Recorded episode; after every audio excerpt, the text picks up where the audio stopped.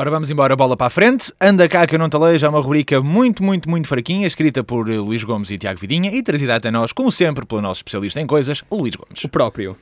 Ora então, olá coisas, como é que é? Ora, eu não vos vou cumprimentar com dois beijinhos na cara, pá, que está, há muita herpes. E verdade seja dita, também vocês hoje não estão com a, com a melhor atitude. É que não estou aí a sentir esse tom, esse tomzinho com que vocês estão a ouvir, como se estivesse na morgue, pá. Não... Estão doentes, não é? Isso é que importa. Ora, então já cheira a Natal. Hã? Cheirar a Natal deve ser das frases mais, sei lá, parvas uh, que vocês alguma vez vão ouvir so sobre o Natal. Ah, então porquê, ó Luís? Perguntam vocês. Pá, eu, respondo, eu respondo-vos com outra pergunta. A que é que cheira o Natal? Lá está, não cheira. Porquê? Porque o Natal não tem cheiro. Não. Quando muito o Natal cheira a ranho, eh, que basicamente é o que vocês têm a mais porque já raparam com o frio tudo, com o frio todo, aliás, até dezembro.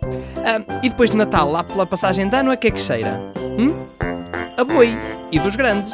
Porque as rabanadas que vocês comem durante o Natal têm que ir para algum lado e que eu saiba, infelizmente, Uh, ainda não inventaram um piaçaba para desentupir o o colesterol das artérias. Uh, mas está para vir. Por via das dúvidas, metam isso já na lista de Natal, uh, que é capaz de dar jeito.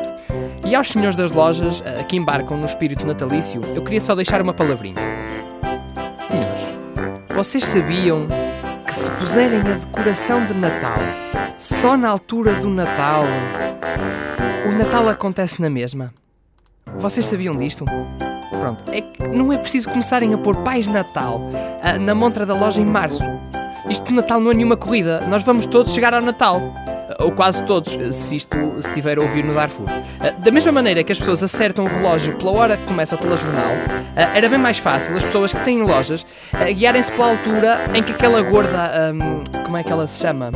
Ela tem um nome, um, nome gorduroso. Um, é rançudo e grande. Aquilo é uma, é uma bizarma da natureza. Um, a, a popota.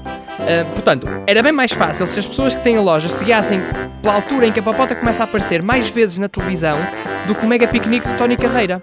Aí sim, pronto, é a altura de limpar o pó das bolas e metê-las ao pendurão nas montras. Aí já não há que enganar. E quando começa a dar o sozinho em casa, hum, aí também vocês sabem que se começa a dar sozinho em casa, também estamos a chegar ao Natal. Se bem que o sozinho em casa é um perigo para as crianças.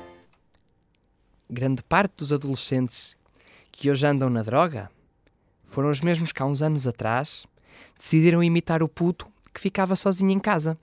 Mas quando deram por ela, não estavam sozinhos em casa, mas na vida. Ui, ui, até a mim me doeu. E aproveitava-se que estamos no Natal uh, e metia-se o Pai Natal na Casa dos Segredos. Uh, mas só uma semana. Era o tempo suficiente para ele apanhar uma moca de estupidez sem sair lá com três piercings, gel no cabelo e a saber o nome de todos os músculos do corpo humano acabados em íceps. Uh, eu até tinha pensado num segredo para ele. era não tive relações com mais de 80 pessoas diferentes. Ou outro, nunca apanhei sífilis. Este era difícil e fácil ao mesmo tempo. Por um lado, sífilis é a doença que eles mais vezes ouviram pela boca do médico de família. Por outro lado, não sabem que é possível o ser humano viver sem apanhar. Outro segredo também que eu tinha pensado podia ser: sei quantos dedos tem uma mão sem ter de fazer a conta em pé. Este era arriscado, também não queremos que os outros concorrentes olhassem para o Pai Natal e o vissem como um sabichão, ou que no limite o idolatrassem tanto ou mais como eles idolatram o Kano Kuzumi. Ora, uh, eu vou embora, uh, que tenho que ligar a iluminação da árvore de Natal, que já está na sala desde agosto. Mas entretanto cresceu e uma pessoa tem que ir podando os galhos para não roubar muito espaço à sala. até porque às vezes estou sentado no sofá e um pedaço de tronco mete-se à frente da televisão e tapa-me uma nádega da Débora. e é chato. nádega é coisa que é boa, mas é aos pares. só um, pá, é coisa. Pronto, enfim, eh, há que ir podando. Portanto, eh, até para a semana, minha boa gente. Um beijinho na bochechinha, mesmo no lóbulo. Vá. Tchau. Ana Caca Notaleio está também disponível para download uh, no site da Engenharia Rádio e também em podcast no iTunes.